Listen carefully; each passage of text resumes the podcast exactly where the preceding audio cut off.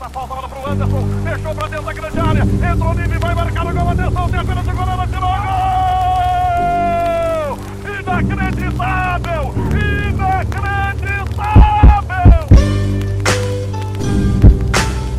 Bom dia, boa tarde, boa noite, queridos hablantes, ouvintes desse podcast. Mais uma vez a dupla infernal Vinícius e Lorenzo comandando a gravação desse episódio, já que Eberson está na casa de vidro para participar do Big Brother Brasil e vocês verão ele na telinha da Globo em breve. Ou ele só está dando migué para não participar do podcast, o que é algo bem possível de acontecer, mas fato é que estamos aqui sozinhos e para alegria geral da nação, tenho do meu lado ele, o mais querido do Twitter, o mais estrelinha da comunidade gremista, Lorenzo Castro, o Castro Gol. Olá, queridos hablantes, esse povo bonito que nos ouve, nos dá audiência, não paga meu salário porque eu não recebo nada, mas me, me, me recebe com muito amor, com muito carinho e com muito talento. Antes de começar esse episódio, pedir para vocês seguirem o Grêmio Habla em todas as redes sociais, no caso apenas Twitter e Instagram, além, claro, do Spotify, ou seja lá qual for a sua plataforma de podcasts. Ah, isso é muito importante. Calma, só para falar que é muito importante, estou ouvindo no Spotify, no Deezer, enfim, seguir a gente lá, para quando chegar o episódio tu receber ele bonitinho lá, para não ter que ficar caçando o link. Então vai no Spotify, vai no Deezer, vai no Google Podcast, no iTunes, enfim, onde for, e aperta no botãozinho seguir para acompanhar essa turminha. E siga também nas outras redes sociais, como eu estava falando, Twitter, arroba o Grêmio Habla, Instagram, arroba o Grêmio Habla. Os nossos Twitter pessoais também não são muito importantes, mas se tu quiser dar o teu follow lá, o meu é arroba YNWA, underline Vini com dois N's. Lorenzo se encontra por Castro FBPA, underline. E Eberson, que não está conosco hoje, arroba Eberson Futebol com dois Os e com dois L's. Um detalhe que é Castro com C, não com K. Importante destacar isso para se manter longe da letra K, a não ser quando tu for rir do Grêmio, porque rir do Grêmio não tem preço. E como rir do Grêmio está em alta ultimamente, faremos o favor a vocês de não falarmos desse time vagabundo de que disputa o Campeonato Brasileiro de 2020, como tu já deve ter lido no título do podcast. Hoje recordaremos o passado deste heróico clube que um dia já foi copeiro e um dia já foi temido nos campos da Europa, da Ásia e de todo o mundo, pois hoje falaremos de confrontos do Grêmio contra times e seleções mundo afora. Não vamos considerar times do México, da América Central ou da América do Sul. Vamos falar de times europeus e asiáticos enfrentados pelo Grêmio ao longo de toda a sua história, não necessariamente em ordem cronológica, mas estaremos dando uma passada no futuro do Grêmio para falar de um assunto legal e com certeza muito melhor que o Brasileirão 2020.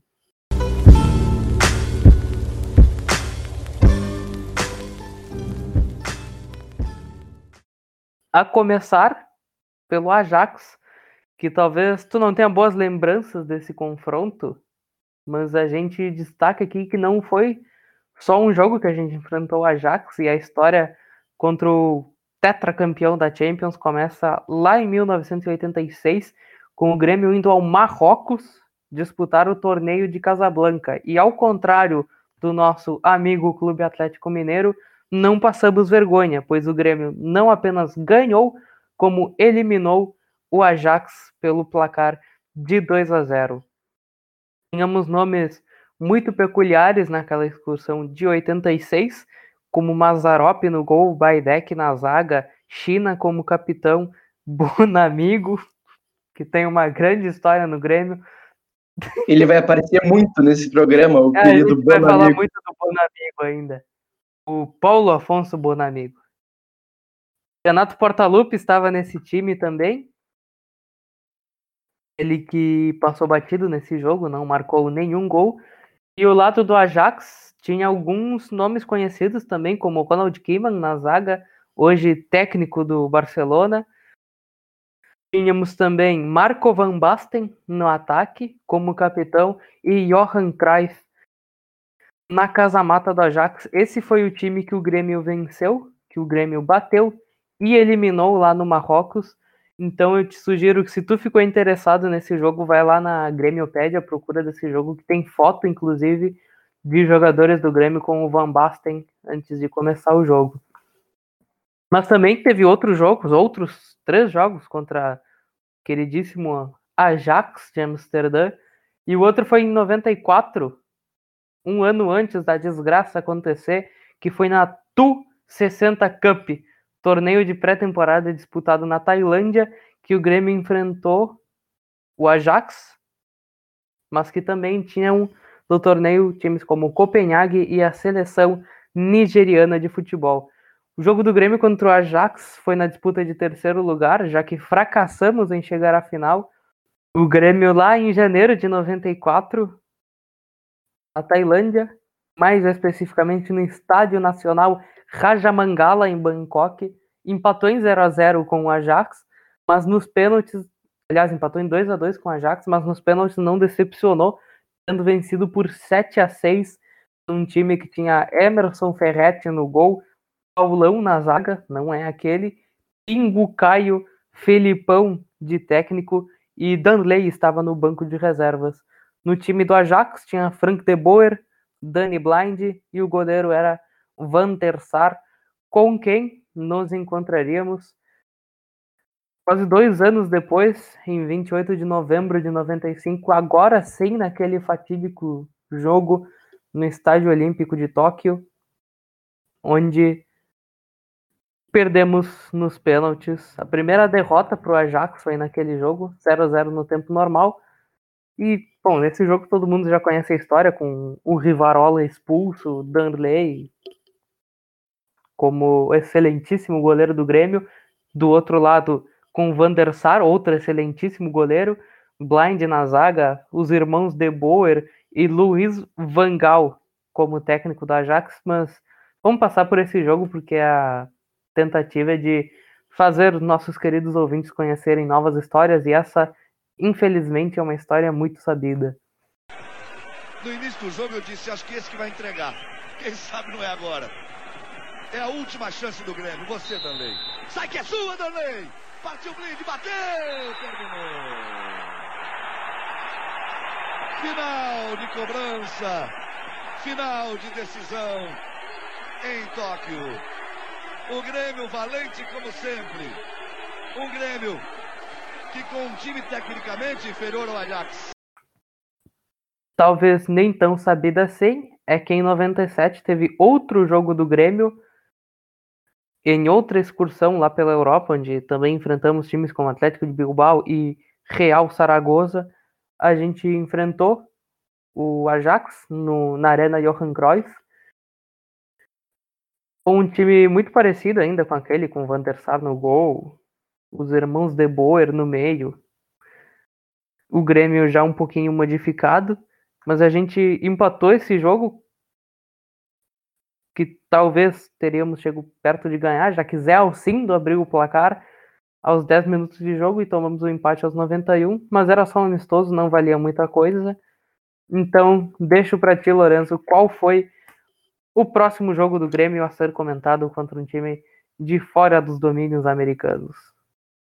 Enfim, agora nós vamos falar de uma pequena excursão que o Grêmio fez pela Espanha em agosto de 85, Uh, jogou três jogos na Espanha, disputando dois torneios e trouxe para casa dois vice-campeonatos, felizmente. O primeiro torneio que o Grêmio jogou foi o troféu Ramon de Carranza. Sim, eu falo espanhol completamente fluente. Que jogou contra o Sevilha, ganhando por 3 a 0 e empatou com o Cádiz em 1 a 1 O jogo foi para os pênaltis e o Grêmio perdeu nos pênaltis. O Bonamigo converteu dele, felizmente. Bonamigo, que era um dos destaques desse time que jogou esses três jogos, junto com o zagueiro Baidec. A gente pode falar do Caio Júnior também, que foi técnico da Chapecoense, campeão da Sul-Americana, que estava naquele acidente em 2016, infelizmente.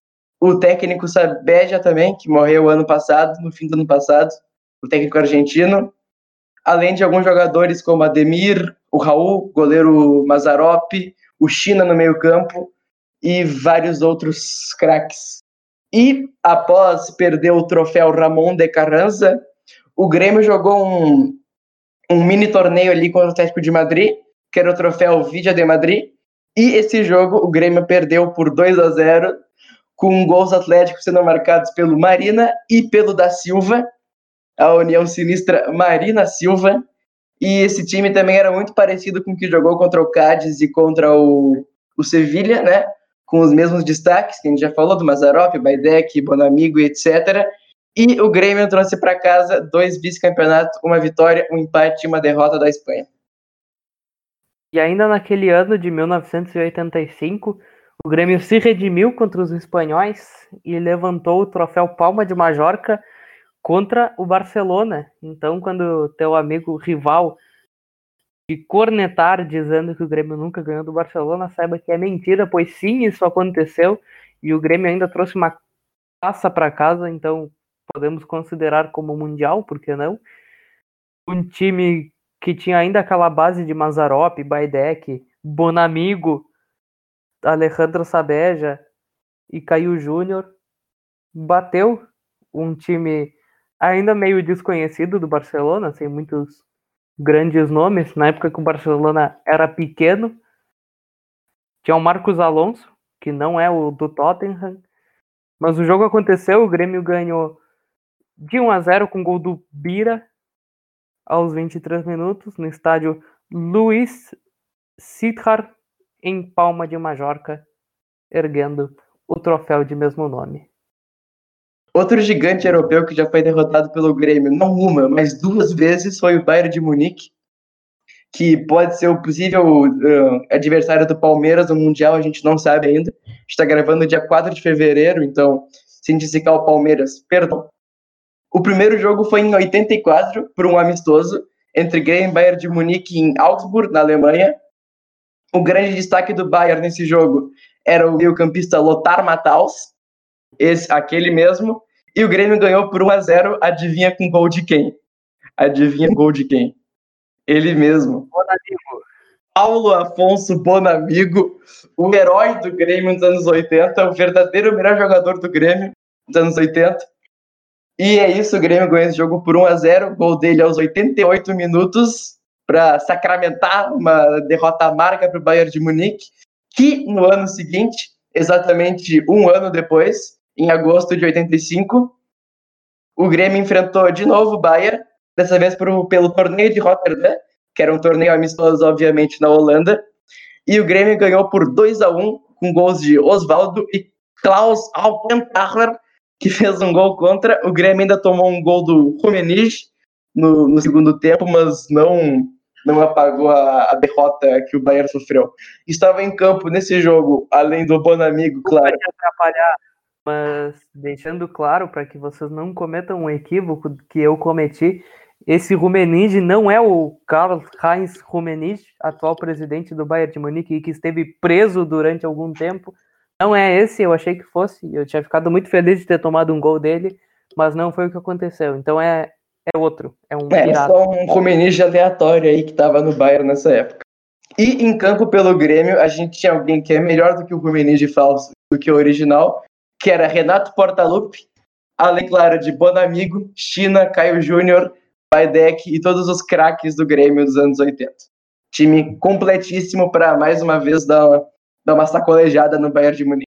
E saindo dos campos da Alemanha, partimos para os campos portugueses, ou nem tão portugueses assim, para jogos contra o Benfica. Foram quatro jogos, três amistosos e um pelo torneio de Berna, do qual o Grêmio venceu o Benfica, mas eu vou citar dois jogos só, o mais antigo e o mais recente. O primeiro foi lá em 1969, quando o Grêmio enfrenta o Benfica num amistoso, e esse amistoso foi num torneio inaugural do Beira Rio. O Inter organizou um torneiozinho e chamou times de alguns outros lugares no mundo. Entre eles estava o Benfica e o Grêmio. O Grêmio enfrentou o Benfica naquela época ainda sem tantos nomes conhecidos, talvez Loivo e Alcindo um deles, mas do outro lado, no esquadrão português do Benfica, estava um tal de Eusébio, simplesmente um dos maiores jogadores de todos os tempos, enfrentou o Grêmio e perdeu por 2 a 1 com gols de Hélio Pires e Alcindo para o Grêmio e Eusébio marcando para a esquadra portuguesa. O jogo mais recente, pulando dois jogos que aconteceram lá pelo fim do século, foi em 2002, no Estádio da Luz, um amistoso entre Grêmio e Benfica, empatado em 1 a 1. O Grêmio já com nomes mais conhecidos como Danley, Anderson Lima, Roger Machado, Anderson Polga, Tinga, Grafite e Tite na Casa Mata contra um Benfica ainda não muito forte, mas que tinha Gesualdo Ferreira no comando técnico e que empatou com o Grêmio sem muitas emoções naquela noite no Estádio da Luz. Então deixa a próxima para ti, Lorenzo. Qual foi o próximo estrangeiro enfrentado pelo Grêmio? Bom, é mais um pato internacional do Grêmio, que é o Feyenoord, que a gente enfrentou duas vezes e ganhou as duas. E a gente pode destacar quem fez os gols do Grêmio, que foram dois dos nossos grandes ídolos, e eu vou falar agora. O primeiro jogo foi pelo torneio de Rotterdam, o mesmo que a gente ganhou do Bayern pela segunda vez, aquele jogo que a gente venceu por 2 a 1 E os gols foram de Renato Portaluppi e Raul pelo Grêmio. Em campo também estava ele, obviamente, sempre ele, bom amigo. Não pode faltar ele, qualquer jogo do Grêmio dos anos 80, ele tá lá. E o Grêmio acabou ganhando esse torneio de Rotterdam também, obviamente, na final contra o Bayern posteriormente. E agora a gente tem dois amistosos do Grêmio pela Holanda em 96. Um contra o mesmo Feyenoord, que a gente ganhou por 2 a 0 com um gol do Paulo Dunes e outro do João Antônio. Uh, em campo não estava mais o Bonamigo, infelizmente, ele não jogava mais nessa época, mas se jogasse, com certeza ele guardaria o dele. E também teve um jogo mais aleatório contra um time menor da Holanda, que foi contra o NAC Breda, que jogou um time alternativo do Grêmio, a gente empatou por 0 a 0 e saiu da Holanda em 96 invicto. Aquele time que naquele ano foi campeão brasileiro, né, o de 96. E partindo para jogos históricos do Grêmio, o próximo adversário que falaremos é o Hamburgo da Alemanha. Grandes histórias de dois únicos jogos contra o time alemão. O primeiro com certeza tu conhece, que é a final do Mundial de 83, ou Toyotão para os íntimos, e é aquilo que tu já cansou de ver vídeos e histórias de Mazarop, Baidek, Hugo de Leon e os dois gols de Portalupe, comandados por Valdir Espinosa. Do outro lado. Daí para Renato, tem chance de partir pela direita, Tarcísio corre lá pelo meio. Ele encara a marcação de Hierônimos que são na cobertura. Aí do Renato, faz a pinta, mais uma. Bonito, direita, bateu. Gol!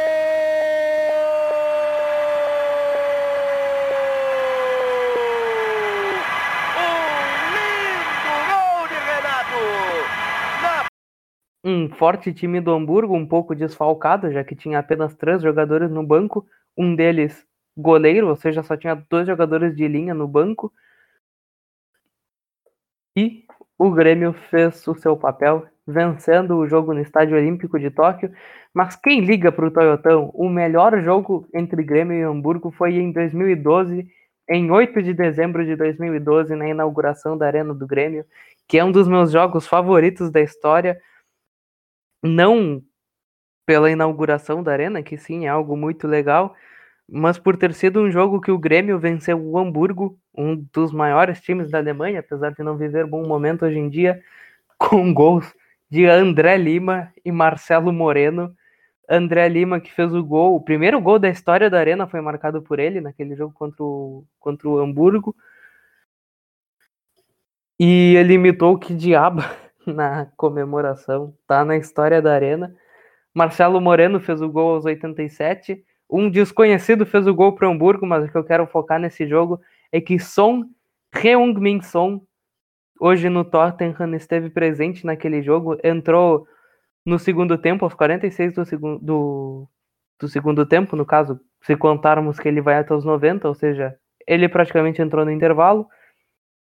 Ele esteve naquele jogo com a camisa 40 e não foi capaz de deter a esquadra do Grêmio com Marcelo Groi, Pará, Werley, Naldo, Anderson Pico, Fernando Souza, Elano, Zé Roberto, André Lima e Leandro, comandados por Vanderlei Luxemburgo nessa histórica noite tricolor, vencendo o Hamburgo de Heung-Min É muito bom comparar esse time do Grêmio de 2013 com o que ganhou do Hamburgo em 83, porque, primeiro, quem faz os gols no primeiro jogo é o Renato Portaluppi. O segundo é André Lima e Marcelo Moreno. Que são muito melhor que Renato Portaluppi. Obviamente, para ver como o Grêmio cresceu em 40 anos, né? Pô, o Grêmio deu uma alavancada. 30 anos, não sei, não sei matemática, desculpa. O Grêmio deu uma alavancada monstruosa em 30 anos. Parabéns a, aos que fizeram parte. Mas enfim, continuando a nossa jornada, Grêmio, a gente vai agora para Itália, em Nápoles, porque teve um amistoso entre Grêmio e Nápoles em 93. Nessa época, o Napoli não tinha mais o Maradona, então era um Napoli bem fraco, um Napoli bem enfraquecido. Uh, tinha o Canavarro no banco, mas não, não é o Canavarro bom. É o irmão do Canavarro, o Paolo Canavarro, que nunca foi nada na carreira, mas, enfim, enfrentou o Grêmio. E o treinador era o Marcelo Lippi, que alguns anos depois, em 2006, foi campeão mundial com a Itália. Pelo Grêmio, a gente pode destacar no meio-campo o Denner, né, ex, promessa do futebol mundial que jogou pela Portuguesa, pelo Grêmio, infelizmente acabou morrendo muito jovem num acidente de carro, mas ele estava nesse. E o treinador era Luiz Felipe Scolari. O Grêmio acabou perdendo esse jogo por 1 a 0 com gol do Pecchia. Partindo para outro time espanhol, aliás, não muito boas lembranças contra o Real Madrid. Foram dois jogos na história. O primeiro lá em 1961, no estádio de La Menô. O Real Madrid, forte daquela época de Di Stefano e Puskas, goleou o pequeno greminho de Oswaldo Rola por 4 a 1.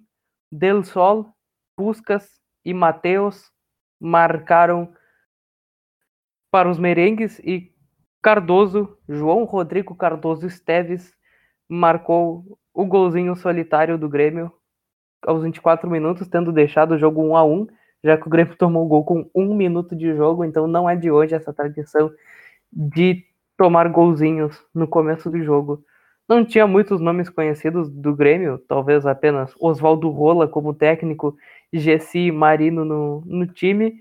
Então vamos pular para aquele jogo de 2017 que todo mundo conhece no estádio Zayed Sport City em Abu Dhabi, a final do Mundial de 2017, quando o Grêmio de Jailson perde por 1 a 0 para o Real Madrid de Cristiano Ronaldo, num jogo que Jael, Everton, Maicon, Barrios, Luan, Fernandinho, Bruno Cortes e todos os seus companheiros não foram suficientes para bater o pior Real Madrid da década, como descreveu a Gaúcha Zero Hora na época. Mas vamos sair desse jogo porque é muito depressivo falar desse jogo. Ainda sofro com ele porque eu realmente achei que a gente podia ser campeão com, com 40 gols do Jael. O melhor do mundo, o atual melhor do mundo.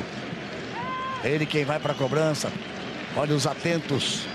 Barreira do Grêmio, Grão e preocupado. O juiz aparece ali, não tinha nada que aparecer por ali. Apareceu o César Ramos. Lá vai Cristiano Ronaldo para a cobrança, pé direito, partiu, bateu, é gol! Gol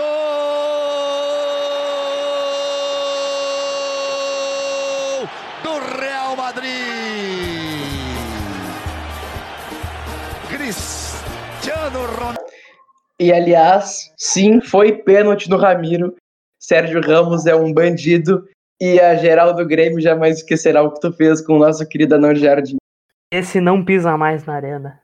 Agora nós vamos viajar para a Ásia, onde tem sim alguns jogos contra algumas equipes asiáticas, japonesas, chinesas, coreanas, enfim. E a gente vai começar com uma pequena excursão que o Grêmio fez no começo de 94, entre fevereiro e março, onde enfrentou o Sanfrecce Hiroshima e o Gamba Osaka. Saiu de lá com uma derrota e uma vitória. O primeiro jogo foi em 27 de fevereiro contra o grande Sanfrecce Hiroshima, que a gente perdeu por 1 a 0. O gol foi marcado pelo grande atleta Takuya Tagagi. E de destaque desse Grêmio, a gente tem o treinador, que era o Filipão, e alguns jogadores conhecidos da, da história do Grêmio. O Arilson, uh, Paulão na zaga, não confundam com o Paulão que agora está no Fortaleza e já jogou no Grêmio também. Carlos Miguel, entre tantos outros craques. Esse que era o comecinho daquele Grêmio que posteriormente ia ganhar, ia ganhar Libertadores, ia ganhar Brasileirão. Nesse ano ganhou a Copa do Brasil. E depois tivemos o jogo contra o Gamba Osaka, alguns dias depois, no Japão, que o Grêmio ganhou por 1 a 0 com gol de Carlinhos, o time praticamente o mesmo que enfrentou o Sanfrecce Hiroshima.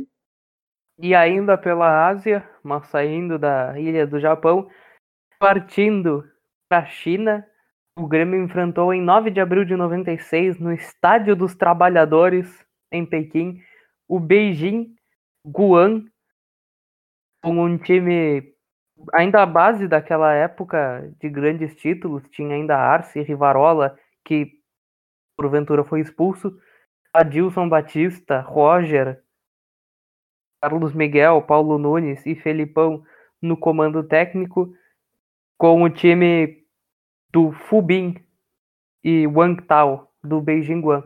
Mas o interessante desse jogo não é o jogo em si, apesar de ter sido um confronto interessante ter enfrentado o Beijing Guan, não é todo dia que se joga contra eles.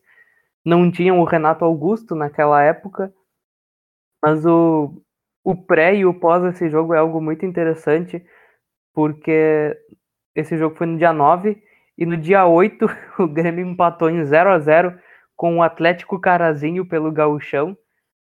Aí, obviamente, não foi o time titular, né? Mas o time principal viajava para a Ásia para enfrentar, enfrentar o Beijing Guan nesse jogo. Cinco dias depois, o Grêmio já tinha voltado da China para jogar contra o Veranópolis, ainda com um time alternativo, mas o Felipão já tinha voltado, ele era o técnico. E é isso, a gente cruzou o mundo para jogar um jogo e voltou para enfrentar o Veranópolis pelo Gaúchão. E fica aqui o meu pedido, por favor, Grêmio, volte a fazer isso volte a ignorar o gauchão e vai viajar, vai enfrentar time aleatório da Europa, da Ásia, e com certeza é muito mais interessante que jogar contra o Aimoré no Cristo Rei. Por favor, voltem a fazer excursão.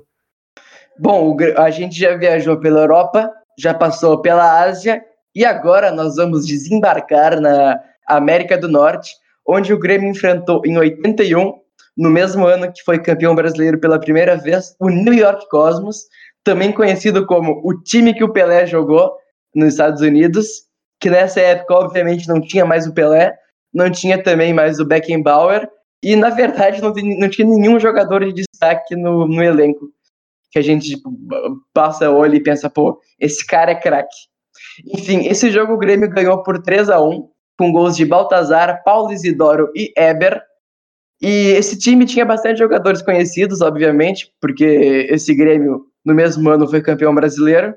A gente tinha no gol Leão, Baidec na zaga, Casemiro, sempre ele, Paulo Afonso Bonamigo, Paulo Isidoro, Tarciso, Flecha Negra, Baltazar, tudo isso comandados por Enio Andrade, um dos grandes treinadores da história do Grêmio, e que conseguiu ser campeão brasileiro diferente de alguns.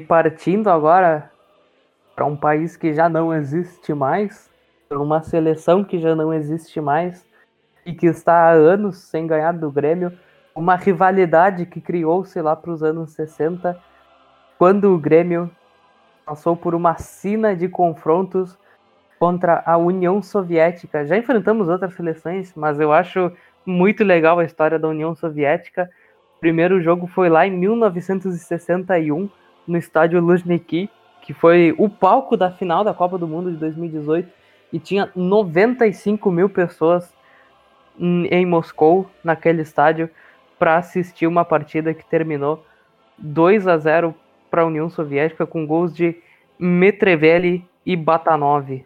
Bom, um ano depois, o Grêmio emendou duas partidas em sequência contra a União Soviética e continuou sua sina de não ganhar, essa paternidade entre o Grêmio e os comunistas, que nesse jogo foi também no estádio Luzhniki em Moscou, que o Grêmio perdeu por 5 a 1 com gols de, vou me esforçar agora para invocar o melhor russo que eu tenho, Ponenederlik, Ivanov, que fez um hat-trick, e Guzarov.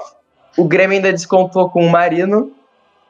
E esse time tinha o treinador Enio Rodrigues, e a União Soviética não tinha nenhum nome aqui que a gente bata o olho e pense, uau, esse é craque, exceto, obviamente, o goleiro Yashin, né, um dos grandes goleiros da história do futebol mundial, e que já enfrentou o Grêmio e tomou um gol do Grêmio.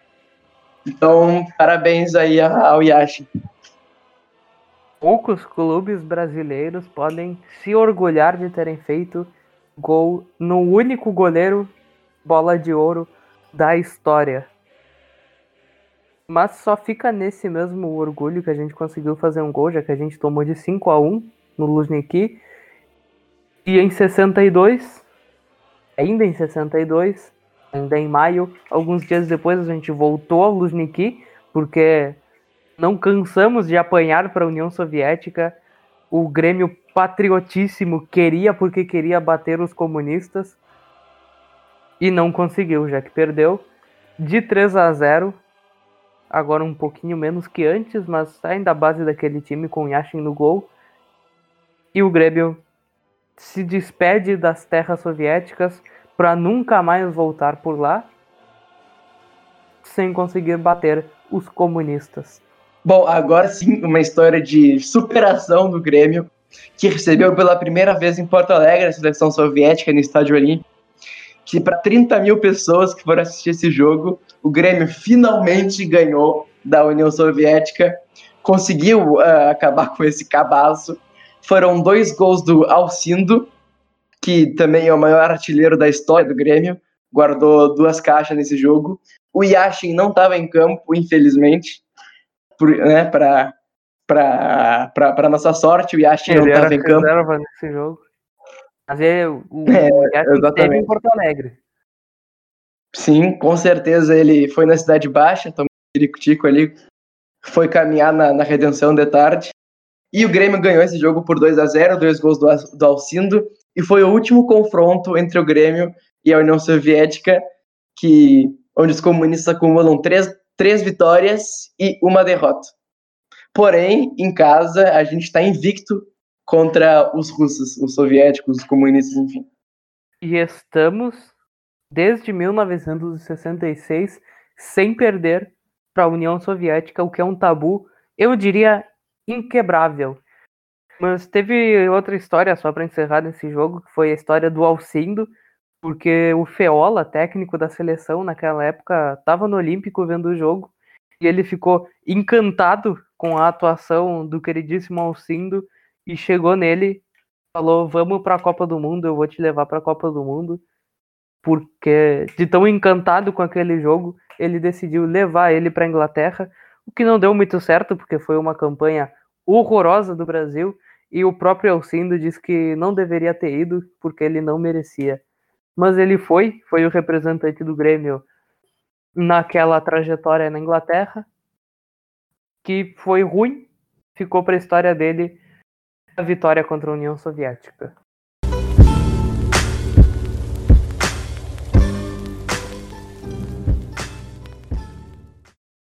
E agora, já nos encaminhando para o fim desse programa, de tantas histórias relembradas, foi isso por hoje, sem a depressão do Campeonato Brasileiro. Contamos boas histórias, apesar de ter relembrado alguns vices em Mundial. Acho que valeu a pena. Foi muito interessante dar uma relembrada nessa belíssima história. A nossa fonte foi a Gremiopédia, se tu quiser, abre o site deles que tem muita coisa tudo sobre o Grêmio, tudo sobre a história do Grêmio tem lá. Futebol masculino, feminino, futsal, base, basquete, futebol de botão, bocha, basquete em cadeira de roda, acamento de pedra no rio, tudo sobre o Grêmio, tudo que o Grêmio E já também fez, tem, tem um lá no detalhe que é corrida de pombo correio. Eu descobri que esses po- Grêmio já para corrida de pombo correio, pode pesquisar aí que tu vai Tem isso achar. na, na Grêmiopédia? Eu não sei se tem na Grimopédia, mas eu vi eles comentando ontem no Twitter, não sei se tem alguma fonte lá, mas sim, é isso. Espero que o Grêmio volte a praticar a corrida de pombo correio. Eu sou Ou muito de a favor disso. Não confirmamos a, vera- a veracidade dessa notícia, mas se o Eu Lourenço confirmo. falou, acredito. Algum recado para o final desse programa, Lourenço Castro? Bom, eu adorei gravar esse programa, admito, espero que semana que vem o Grêmio nos ajude a poder ter um programa normal, mas foi muito divertido. Se as pessoas gostarem, a gente pode fazer uma parte 2, quem sabe, porque tem muito jogo que a gente não falou, tem muito torneio amistoso, dos anos 80, 70, principalmente. Então, quem chegou até aqui, deixa um joinha. Ah, não sei aonde, mas pode deixar um joinha, pode escolher lugar que quer deixar o joinha e muito obrigado pela audiência e pela paciência. Até outras histórias que a gente pode contar, não necessariamente sobre esses jogos aleatórios. Teve torneio que a gente ganhou na Grécia, tem um monte de coisa que a gente não citou, mas também tem outras histórias de jogos e causos vividos pelo Grêmio que com certeza quando tiver um jogo que a gente tiver com preguiça de comentar, porque a gente não sabe analisar ou porque simplesmente não assistimos, como é o caso da, da- dessa gravação de hoje, a gente volta aqui com belíssimas histórias para contar. Um abraço a todos. Sigam o Grêmio Habla em todas as redes sociais, arroba o Grêmio Habla. Obrigado pela audiência em mais esse programa. Pedimos perdão por não poder ter comentado os últimos jogos. Pedimos também perdão pela ausência do Eberson. Mas é isso. Muito obrigado a todos que nos ouviram. Um grande abraço e adeus.